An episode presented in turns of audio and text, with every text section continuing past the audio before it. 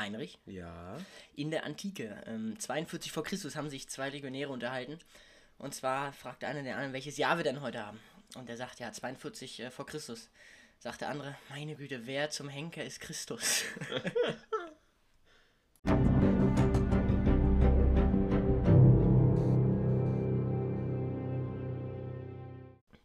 Willkommen zu einer neuen Folge von Geschichtsgulasch. Wir sind mittlerweile bei der neunten Folge angekommen. Ähm, ja, für die, die das System noch nicht kennen, einer stellt bei uns mal eine Folge vor, immer abwechselnd, also eine Schlacht der Geschichte, egal wann. Ihr könnt da meistens über Instagram abstimmen. Ähm, Geschichtsgulasch heißen wir da, äh, falls ihr da äh, Interesse habt. Und heute soll es um die Schlacht äh, um Alesia gehen. Äh, Martin wird diesmal äh, vortragen. Letzte Folge war ich dran. Ich kann mich jetzt etwas zurücklehnen und ja, los geht's. Auf diese Folge habe ich mich am meisten gefreut, deswegen wollte ich eigentlich diesen Podcast starten, weil Alesia finde ich, ja, tatsächlich, Alesia finde ich, ähm, ja, die beeindruckendste Schlacht oder, naja, eine Der sehr ganzen beeindruckende. Geschichte ist der ganzen Geschichte, ja, ich bin ja so ein Römer-Fan, deswegen mag ich die ganz besonders. Kleiner Spoiler, es geht auch um die Römer. Oh, Aber erstmal ein Intro, und zwar, das wird dir auf jeden Fall bekannt vorkommen. Einleitung. Äh, Ganz Gallien ist von den Römern besetzt. Ganz Gallien? Nein! Eine von unbeugsamen Galliern bevölkertes Hey. Dorf hört nicht auf, dem Eindringling Widerstand zu leisten. Woher kennst du das? Rex Obelix, Mann? Richtig, Asterix und Sehr schön. Obelix. Im Endeffekt geht es genau um die, also nicht um Asterix und Obelix, aber genau die Zeit, wo Asterix und Obelix äh, spielt, spielt auch diese Schlacht. Okay. Ähm, und wir springen genau in die Zeit, wo Kelten und Römer ähm, gegeneinander kämpfen. Also die Kelten werden auch Gallier genannt, kommen wir gleich noch ein bisschen drauf Ja. zu sprechen. Ähm, und die beiden sind die Kontrahenten in dieser Schlacht. Ähm, und wo hatten wir schon einmal mit den Kelten und den Römern äh, zu tun gehabt? Also wo haben wir schon einmal über die beiden gesprochen? Äh, das war aber dieser äh, Walting. Richtig, das war. Sehr gut. Scheiße, lass mich lügen. Folge 3? Folge Hm, 3? Ich glaube, bisschen später. Bisschen später? Ja, kann sein. Jedenfalls da äh, bin ich ja auch auf Kelten und ähm, Römer äh, eingegangen, deswegen wird das jetzt nicht ganz so umfangreich. Ähm, aber die Kelten hatten jedenfalls ein Gebiet von, äh, also lebten im heutigen Frankreich, äh, aber auch Belgien und äh, ja, große Teile und sind dann nachher sogar rübergezogen bis Österreich, sogar Ukraine und bis zum Kaukasus. Also war eine große, große So, Kultur. doch größer als ich dachte, ja. Ja, die auch natürlich äh, Europa sehr, sehr doll äh, geprägt haben. Und es geht um keinen geringeren, wenn wir jetzt Asterix und Obelix auch hören, als Cäsar. Ja, genau. sagen, ja. Äh, Cäsar ist äh, der Kontrahent, äh, der Kontrahent der äh, Gallier. Ähm, immer wenn ich jetzt Gallier sage, meine ich damit alle keltischen Stämme, Völker, ja. Also die Gallier waren ja ein, ne, die wurden ja von den Römern auch so genannt, die haben sich selber nicht Gallier genannt. Ähm, ja, einfach mal so vorneweg. Und es geht um den Gallischen Krieg. Also Alesia ist ein Teil, äh, ist die Entscheidung, ist die Entscheidungsschlacht äh, vom Gallischen Krieg.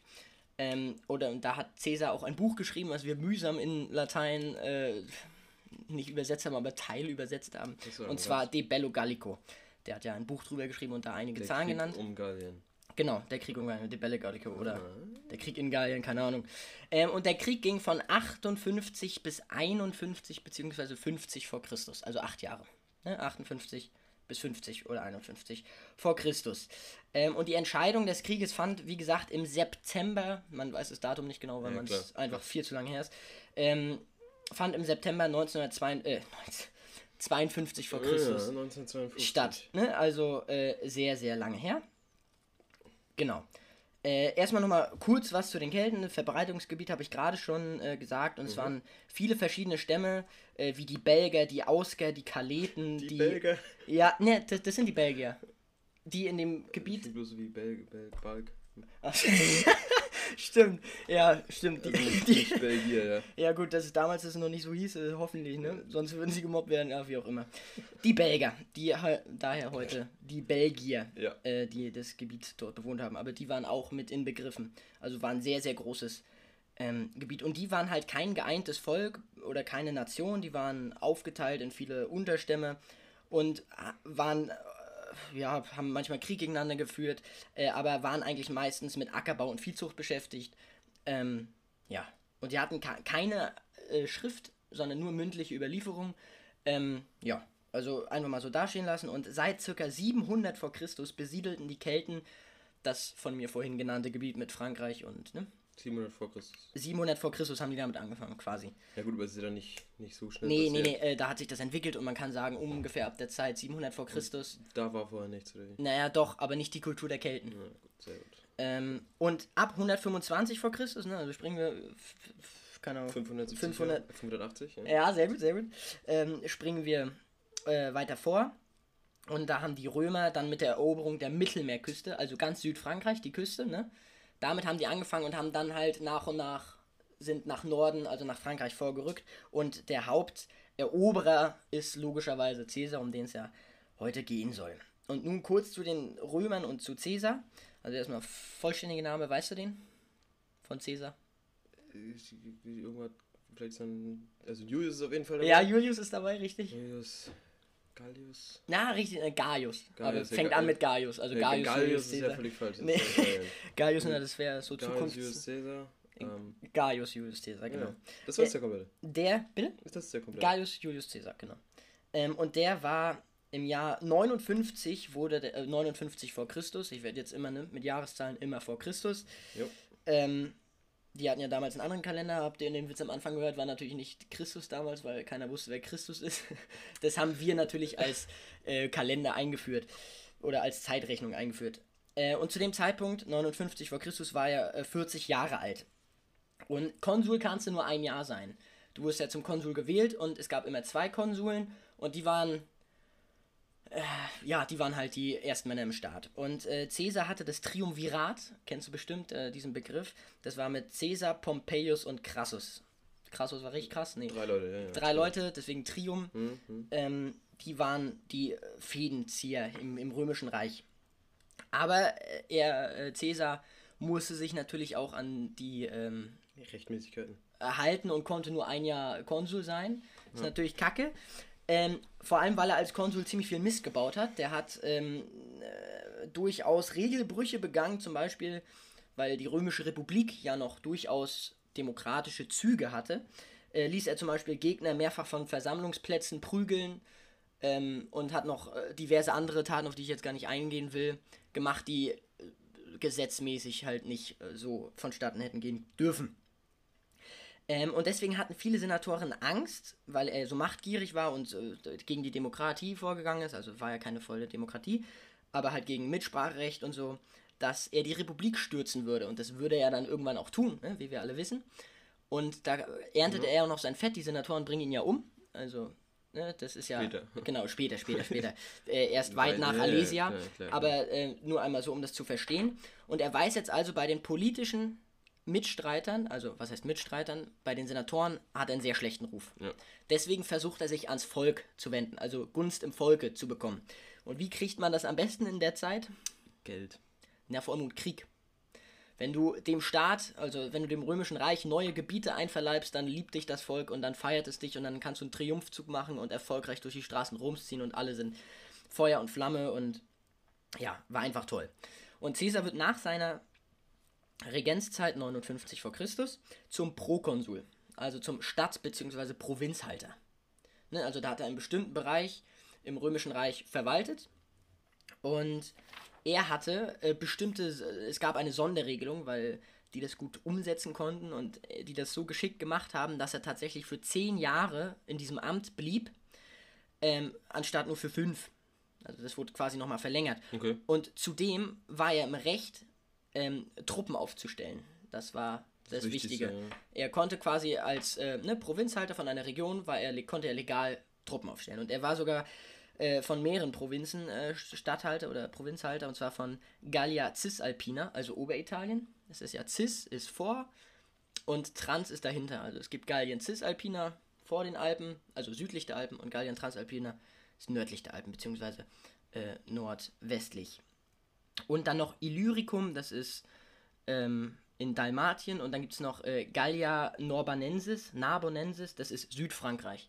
Und das ist die entscheidende, weil es ja logischerweise schon auf französischem Boden ist, und von dort aus kann er gut Expansionen äh, nach Gallien machen. Gallischen Boden oder was? Ja. Gallischen Boden. Klar, klar. Und das war jetzt seine Idee dahinter. Er hatte, jetzt ja, war er Prokonsul, ähm, konnte Truppen aufstellen und hat sich irgendein Gebiet gesucht, was er erobern könnte, damit er Ruhm bei der Bevölkerung bekommt. Und da hat er sich äh, Gallien ausgesucht und wollte das unterwerfen und brach den gallischen Krieg äh, vom Zaun, vor allem weil auch viele gallische Völker verbündet mit Rom waren und er hat da geschickt ein bisschen umhergespielt und hat dann letztendlich einen Krieg begonnen, der von 58 bis 51, 50 vor Christus eben ging.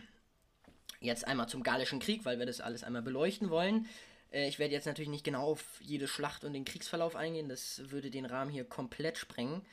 Ähm, und anfangs konnte sich Caesar, ich habe gerade schon Bündnispartner erwähnt, äh, auf die konnte er sich verlassen, wie die Hedur. Also er konnte durch bestimmte Gebiete einfach durchmarschieren. Ne? Er, er hat Truppen von denen bekommen, ohne dass die gleich ähm, ausrasten.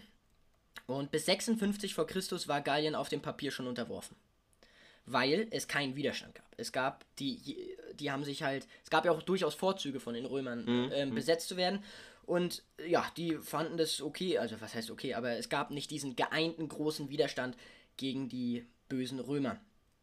Äh, aber vereinzelt schon, denn die Belger, die wir schon erwähnt hatten, die waren, galten zum Beispiel als äh, sehr unbesiegbar unter den Galliern und die wurden äh, brutal von den Römern äh, unterworfen.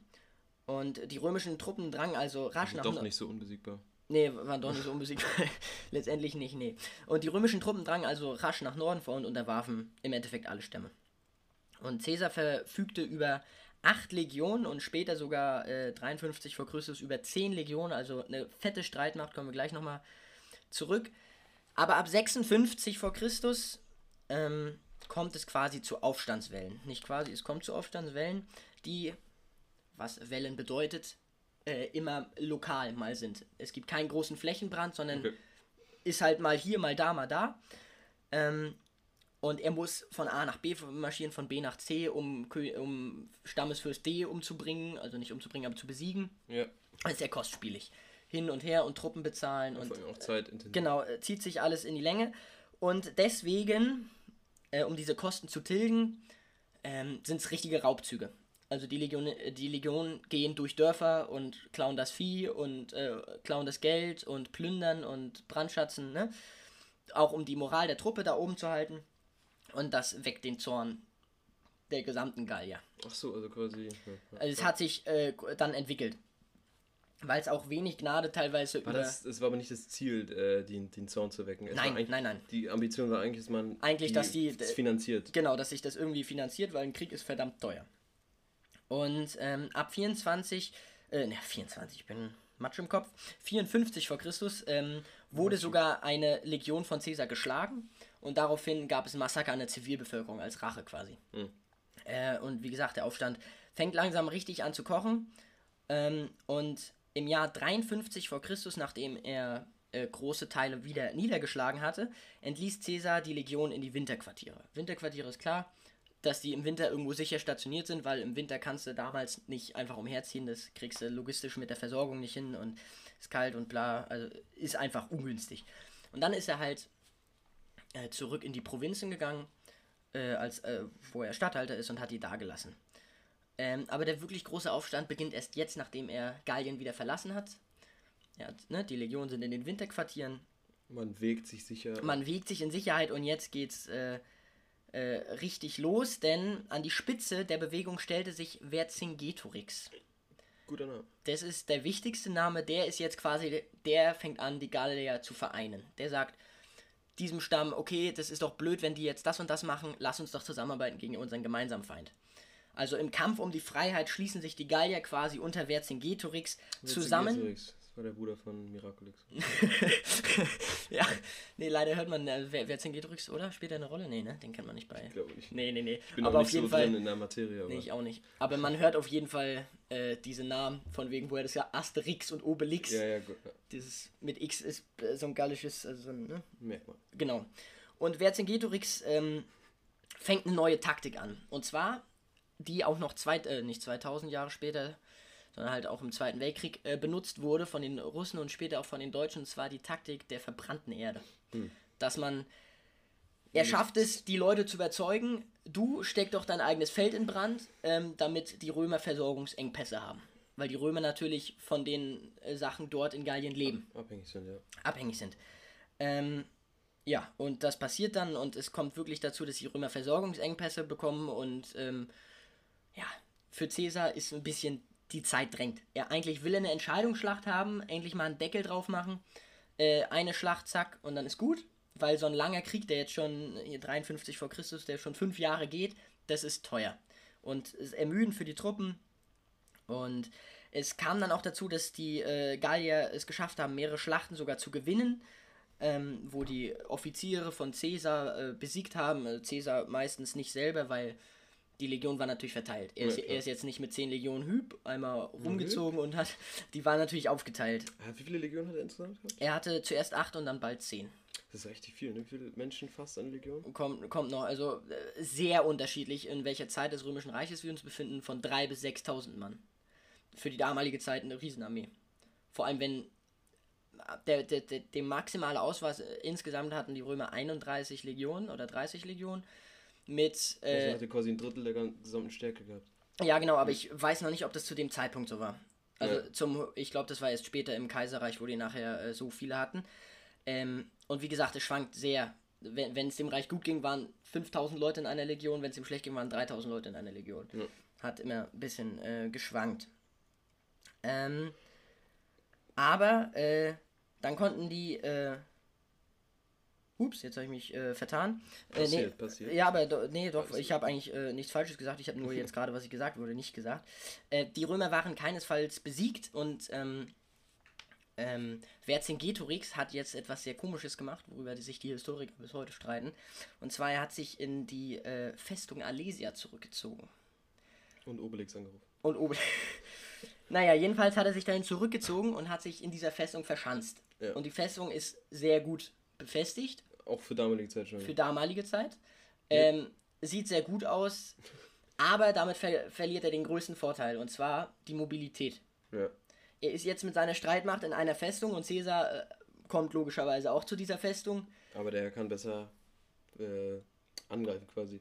Genau, und, äh, Weil sie dann auch mehr Leute sind. äh, und genau, sie sind halt gebunden an einen Ort und das ist äh, das Hauptproblem an der ganzen Sache.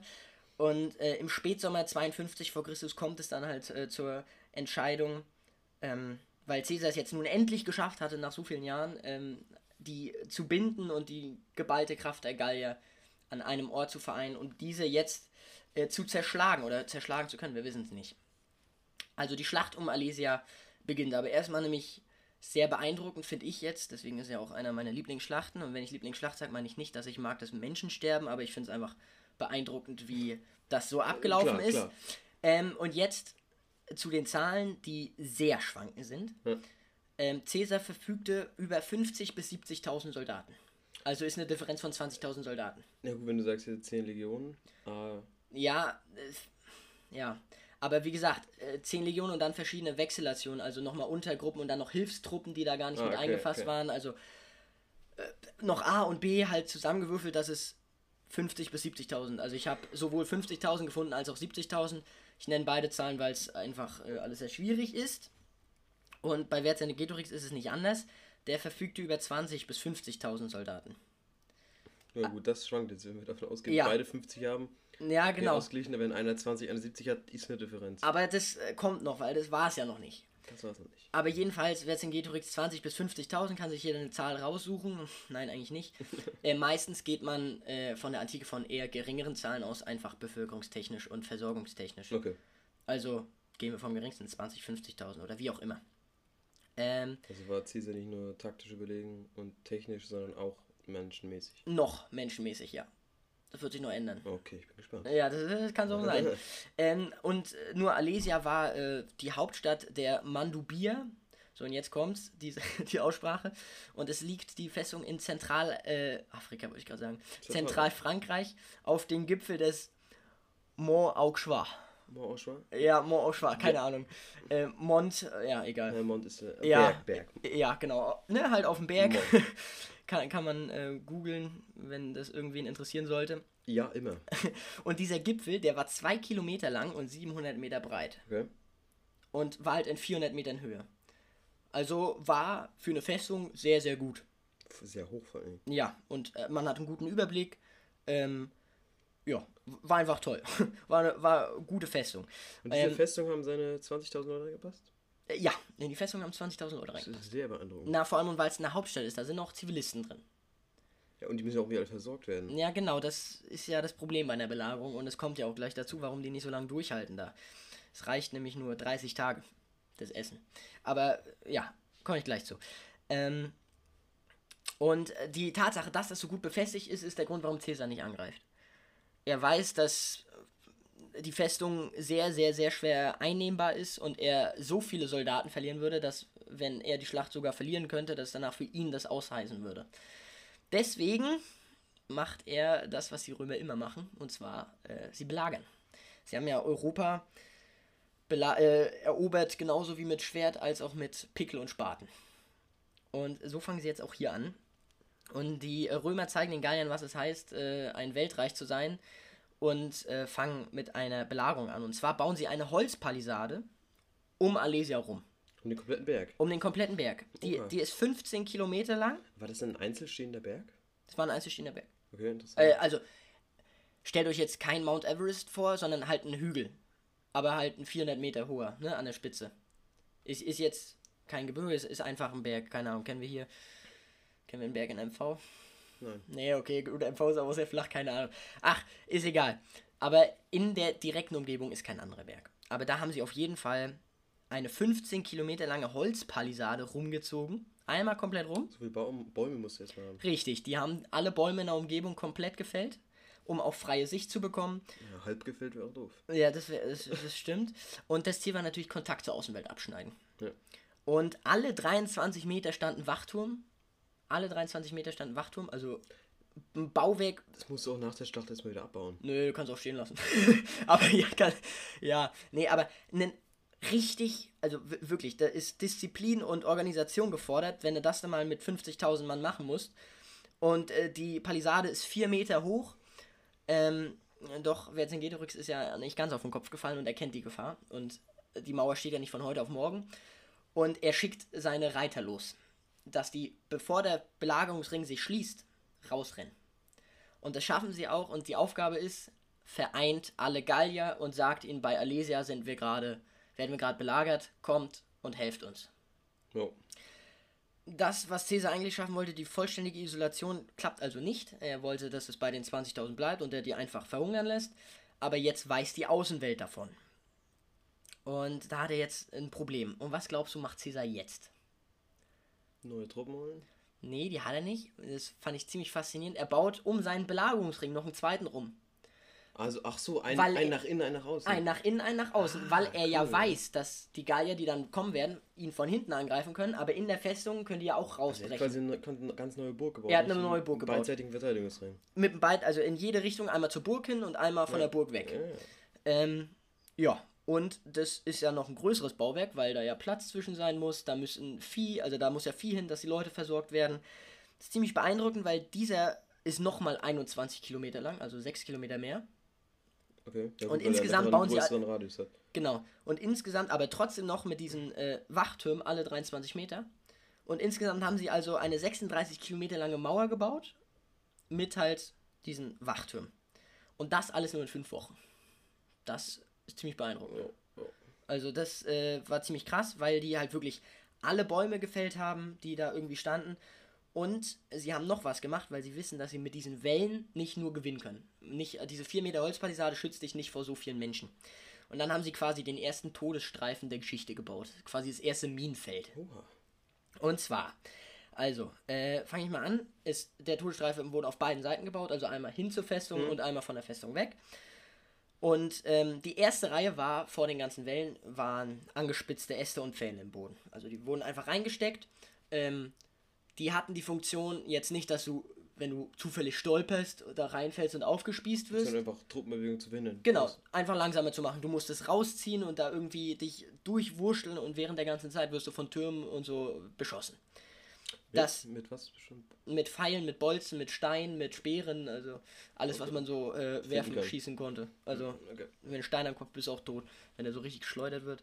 Ähm, ja, also da, da, das war die erste Reihe. Und dann vor diesen angespitzten Ästen, die steckten auch nur im Boden, die waren nicht irgendwie versteckt, die waren einfach in den Boden gesteckt. Und vor diesen angespitzten Ästen waren Metallspieße vergraben, die halt hoch ragten. Woher hatten sie das ganze Metall her? Naja, weil es Römer waren, der, die hatten noch Metallrüstung und also zumindest. ihr Brustkorb und ihr Helm und Ja, ich meine, wenn du da so eine, so eine Belagerung hältst, musst du das mal rankriegen. sowas. Genau, und das machst du halt in fünf Wochen. Dann haben sie das logistisch irgendwie gemanagt, dass das so passiert. Die haben vielleicht andere Sachen eingeschmolzen und haben halt das irgendwie produziert. Und diese Metallspieße haben, keine Ahnung, 10 cm aus dem Boden geragt und bist halt raufgetreten. Mitten in der Schlacht achtest du nicht auf den Boden. Ähm, und die hatten Widerhaken drin. Also wenn da einer, der schreit bestialisch, wenn du da so eine Das macht doch was mit der Moral, ja. Genau, und äh, du kannst ihn nicht rausziehen, dann reißt den ganzen Fuß ab. Also äh, jeder, der drauf tritt, ist am Endeffekt kampfunfähig. Das kannst du knicken. Da, da, das war eine weitere Reihe.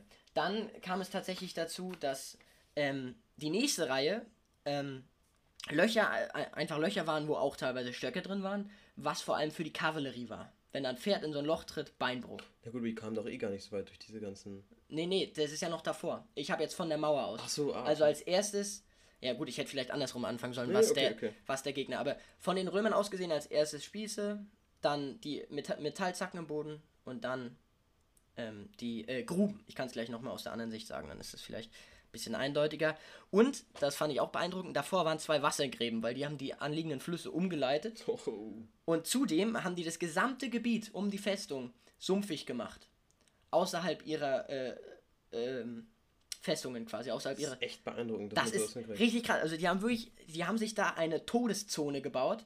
Wenn du jetzt als Gallier angelaufen bist, musstest du erst durch Sumpf, dann musstest du zwei Wassergräben, dann konntest du Metall, äh, also dann Metall, ah, nee, zu, zuerst trittst du in ein Loch rein, dann Metallspieße, dann ähm, Speere im Boden und dann hast du eine 4 Meter Palisadenmauer und während du das alles machst, kriegst du permanent Pfeil um die Ohren. Ja. Also eine Festung, die wirklich beeindruckend ist.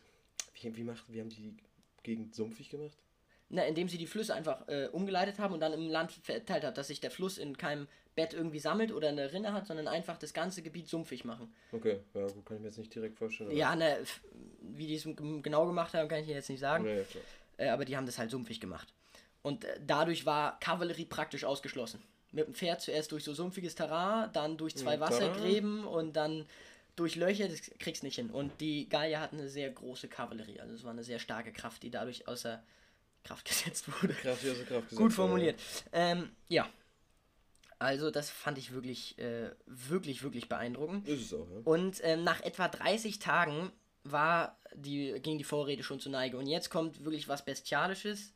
Ähm, die Gallier haben die Bevölkerung aus der Stadt geschmissen. Oh. Und quasi jeden, der nicht wehrfähig ist, der nicht kämpfen kann, den sie nicht mehr versorgen können, haben sie rausgeschickt. In der Hoffnung, dass die Römer die aufnehmen. Und Caesar hat ganz äh, kalt, das hat er in De Bello Gallico erwähnt, dass er keines, also dass er nicht groß gezögert hat oder oder dass er nicht gezaudert hat, was auch irgendwo logisch ist, militärtechnisch. Er hat die auch nicht auf, aufgenommen, quasi seine Tore auch nicht geöffnet. Und dadurch kam es dazu, dass diese Zivilisten zwischen den beiden Fronten verhungert sind. Das ist hart. Böse, ja. Also es ist sowohl von Caesar hart, aber es ist auch die eigenen Familien und Kinder und Schwachen und Alten rauszuwerfen oder rauszuschicken, äh, muss eine sehr harte Entscheidung äh, gewesen sein.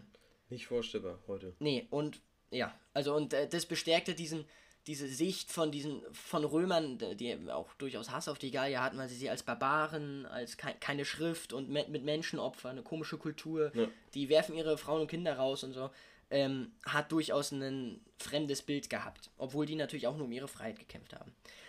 So, aber jetzt nach über 30 Tagen trifft das Entsatzheer an. Also die gebundenen Gallier. Ja. Äh, und da schwanken die Zahlen, das fand ich sehr, sehr krass. Caesar erwähnt selbst 250.000 Krieger, Oh. was aber sehr unwahrscheinlich ist. Ja. Also sehr unwahrscheinlich, vor allem weil er selber kann ja sagen, was er will. Das ist ja richtig heroisch nachher, wenn die Leute hören, boah, Caesar hat 250.000 Menschen platt gemacht. Ähm, nee. Moderne Schätzungen gehen von 50.000 und auch wieder ein bisschen höher, gibt es auch eine große Differenz. Ja. Ähm, also wer es heroisch haben will, sagt 250.000, wer es realistisch sagen will, hat 50.000 Also 50.000 p- zu den ansätzlichen äh, in der Burg drin. in der Burg drinne. Ähm, so dass man sagen kann, wenn man jetzt immer von den niedrigsten, dass die Römer 20.000 Mann weniger hatten. ja. Ähm, was in der Antike natürlich schon durchaus fatal sein kann, aber natürlich haben sie eine gute Position. Also in ihrem Gräben fühlen sie sich sicher. Äh, was heißt Gräben? In ihren, zwischen ihren Mauern. Ähm, ja, also wie groß genau das her war, wird aber wahrscheinlich niemals äh, klar sein. Und die Stammesfürsten, äh, Fürsten, Fürsten, die Stammesfürsten äh, setzen sich an die Spitze ihrer, ihrer Krieger und ähm, mit Galopp greifen sie an. Einfach so auf diese Verteidigungslinien. Einfach auf die Verteidigungslinien. Es wird ein sehr, sehr langer Kampf, ähm, weil natürlich auch nicht, äh, das Töten geht nicht so schnell. Ist nicht wie in irgendeinem modernen Krieg, wo mit Maschinengewehr ratatatatat und dann sind 100 Leute tot. Um 100 Leute mit dem Schwert oder mit dem Bogen zu killen, das dauert. Ja. Deswegen sind die Schlachten Und oft. Worauf haben die angegriffen? Auf mögliche Tore, oder? Nee, nee, nee, die, äh, Also einfach gegen die Wand ist ja sinnlos. nee, die haben äh, die Palisaden eingerissen. Die haben ja Pioniere mitgehabt, die die Wassergräben zugeschüttet haben, die die Minen, äh, Minen ich schon, die die mit, Pfähle, ja. mit ja genau, alles rausgenommen haben. Und dann haben sie Seile mit, mit, mit Haken rübergeworfen und das eingerissen quasi. Oder mit Rammböcken oder mit Stämmen oder es, die haben die Mauer angezündet. Also waren da recht kreativ, was das anging. Und haben sich da irgendwie versucht, den Weg durchzubahnen. Und ähm, das ist das, ne? Also die, das Entsatzherr kommt an und greift sofort an. Und das ist das Zeichen für Vercingetorix aus der Festung auch anzugreifen. Ja. Dass man das von zwei Seiten attackiert. Und ähm, an vielen Stellen dringen die Gallier weit vor. Ähm, und sie, wie gesagt, äh, fangen an, dieses Minenfeld zu entschärfen. Viele sterben dabei natürlich. Ähm, doch Caesar lenkt seine Truppen sehr, sehr geschickt umher und wehrt bis dahin alle Angriffe ab. Nur mit Truppen, die in, der, in dieser Linie befestigt sind und schießen, oder wie? Nee, nee, na, und Nahkämpfer. Also an, an Teilen bricht die Mauer zusammen und dann wird halt Mann gegen Mann gekämpft an der Stelle. Aber dann ziehen sie sich daraus wieder zurück und dann wird die Mauer vielleicht provisorisch neu aufgebaut. Ja. Also es werden durchaus Mauerstellen durchbrochen und es kommt zu blutigen Einzelkämpfen. Was da alles so abgehen muss, das will sich keiner vorstellen. Ähm, ja, denn die Römer haben einen entscheidenden Vorteil bei der ganzen Sache. Sie haben die Kommunikation. Sie sind ein kompaktes Heer, die mit Hornsignalen und mit Offizieren, die äh, sich austauschen, halt einfach äh, ja, sich organisieren können. Und sie haben natürlich kleinere Untereinheiten, also Kohorten, so 500 Mann Gruppierungen, die halt an verschiedenen Stellen einfach äh, sichern können. Ähm, und so kämpfen sie den ganzen ersten Tag und äh, die Römer sind natürlich sehr erschöpft und die Gallier, äh, beide Seiten erleiden Verluste. Und die Gallier ziehen sich nach dem ersten Tag zurück, sind aber noch lange nicht geschlagen. Ähm, äh, sie haben nämlich diesen ersten Angriff genutzt, um eine Schwachstelle rauszufinden, wo man am besten angreifen könnte. Muss er ja aber auch erstmal, das siehst du oft nicht, das merkst du erst, wenn du mal hier angegriffen hast, okay, hier ist die Verteidigung so und so, und dann hast du woanders angegriffen und gemerkt, ah, okay, hier sind die vielleicht ein bisschen schwächer. Ja. Ähm, genau, und im Schutz der Nacht versammeln sie sich dann, ne, also vom ersten auf den zweiten Tag, Ja. versammeln die sich ähm, äh, oberhalb der schwächsten Stelle. Da ist ein leichter Hang runter und sie ver versammeln sich dort und bereiten sich halt auf diesen Angriff direkt am Morgen ähm, vor. Oh, Entschuldigung, ich habe morgen gesagt am Mittag. Ja, haben sie Okay. okay. bisschen Zeit gelassen noch. Und am Mittag des nächsten Tages ist es dann soweit und sie greifen erneut an, alle diesmal zusammen und greifen die schwächste Stelle an. Und Vercingetorix erkennt es wieder und greift mit seinen äh, verbliebenen Mann von der anderen Seite auch genau diese Stelle an. Und ähm, Das ist auch gute Kommunikation eigentlich, ja. ja, also er, er konnte ja von dem Hügel sehen, wo die Leute Die hinstehen. waren ja, die waren ja hoch, höher. Die, die waren höher, die, die hatten da einen guten, 400 Meter hoch, ja. die, genau, die hatten da einen guten Überblick über das ganze Geschehen. Und ja, die Römer sind an der Stelle natürlich weit in der Unterzahl, weil sie nicht wissen, von wo sie angegriffen werden könnten. Also kann man diese Zahlen, wenn man sagt 70.000 gegen 50.000, an der Stelle komplett vergessen, weil da bei weitem nicht so viele waren. Ja. Ähm, Du willst ja auch nur besonders betonen. ja, natürlich, Römer, weil die? Römer, die ist, ist einfach krass. äh, aber die Gallier schaffen es natürlich, also, was heißt natürlich, die, äh, die Gallier schaffen es, diesen Verteidigungsring zu durchbrechen Okay. und sind kurz davor, die beiden Heere zu vereinen. Hm. Und Caesar erkennt es natürlich und bekommt die Nachricht und alle Kraft wird dahin geleitet. Und alle äh, Legionäre, die irgendwie zur Verfügung stehen, laufen dorthin. Und äh, es kommt sogar so weit, dass Caesar sich selbst in die Schlacht wirft und Sehr, sehr, heroisch. sehr heroisch ähm, wird, be be beschreibt er als ähm, meine Soldaten äh, des Purpur meines Umhangs, äh, den, den Purpur seines Umhangs sahen, äh, war, kämpften sie umso entschlossener. Er, er, er, er, er sammelt Moral. seine, er sammelt seine Elite-Kohorten, äh, vier Stück insgesamt, also 2000 Mann, seine wirklich Veteranen, die den ganzen Krieg mit ihm durchgestanden haben, und wirft sich da wirklich in letzter Sekunde mit selber rein und kämpft und kämpft und kämpft. Aber so wäre der Sieg wahrscheinlich gar nicht ähm, gekommen, hätte er jetzt so gekämpft. Ähm, Caesar muss jetzt nämlich handeln. Es steht, Caesar muss handeln. es zählt, äh, äh, es zählt. Es steht sehr schlecht um seine Truppe. Von beiden Seiten werden sie angegriffen. Die haben den Verteidigungsring schon größtenteils durchbrochen.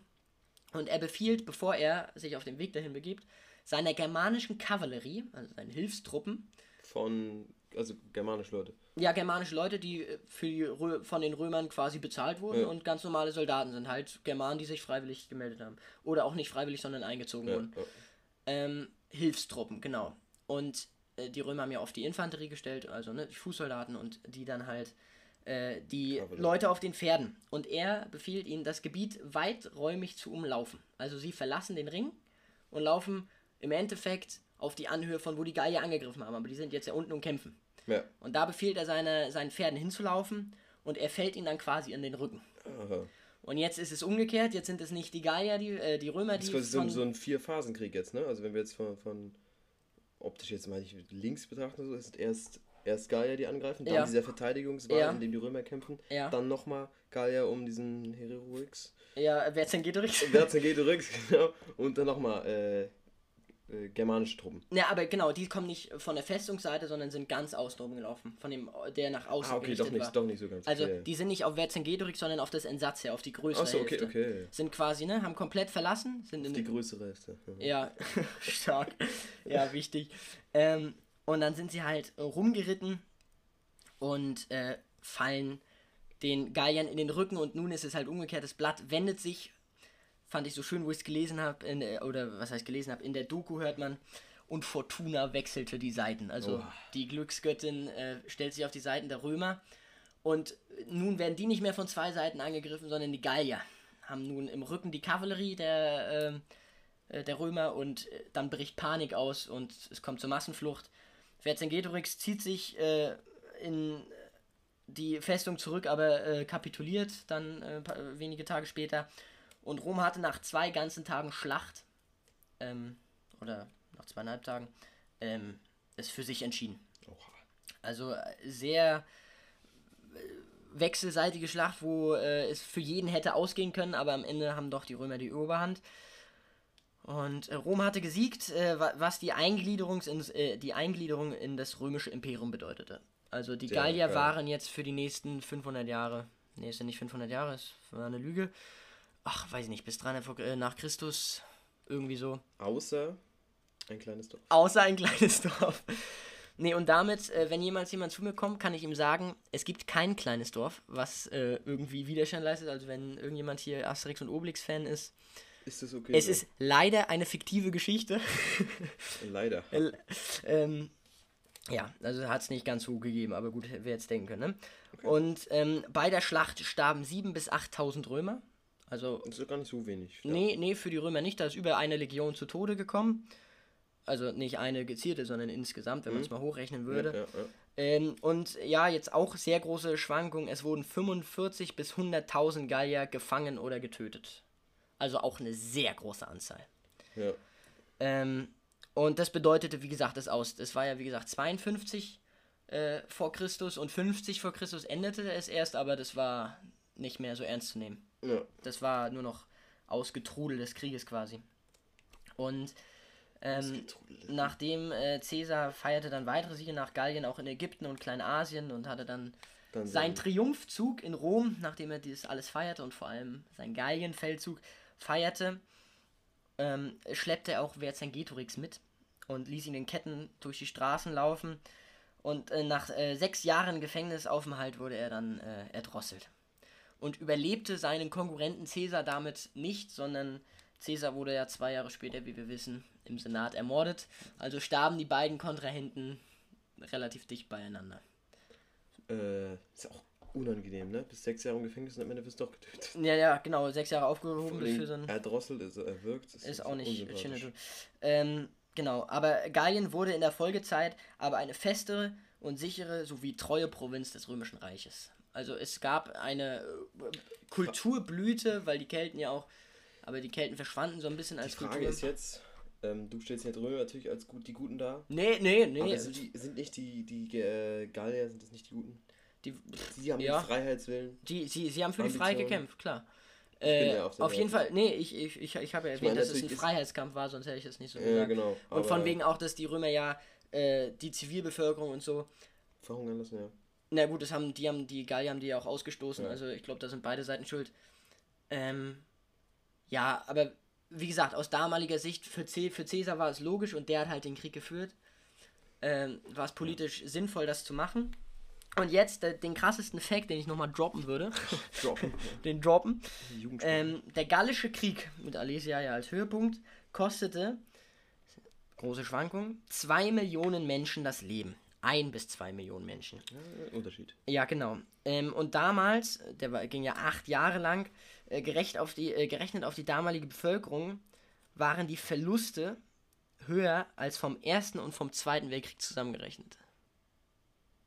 Verstehst Also du? anteilig an der Bevölkerung. Anteilig an der Bevölkerung, nicht von der Zahl her. Sind ja, ja, weit mehr. gut, gut, gut, ja, okay, gut. Aber das fand ich krass. Fand ich, äh, ja. Ja, gut, war aber auch zu warten, da wurde damals hätte jeder gekämpft eigentlich. Heute. Ja, na gut, aber ich meine, im Zweiten Weltkrieg keine Ahnung, 50 Millionen Tote schon, schon mal. Naja, egal, ich habe es einfach mal so erwähnt. Ja. Und damit äh, geht Alesia als äh, Schlacht in die Geschichte ein. Sehr gut, ja. Ähm, damit war das das für die Folge. Falls ihr noch irgendwelche Anregungen, Wünsche, Kritik, Feedback habt, äh, könnt ihr uns gerne über Instagram schreiben. Wie gesagt, Geschichtsgulasch heißen wir da. Und wenn, geht auch über Mail, geschichtsgulasch.gmail.com. Können uns alles schreiben. Alles mögliche könnt ihr Alles, uns wie euer schreiben. Tag war. Nein. aber äh, wirklich, ihr könnt Lob, Kritik ähm, uns tadeln. Ist äh, vollkommen egal. Gut, und dann bis bald zu einer neuen Folge.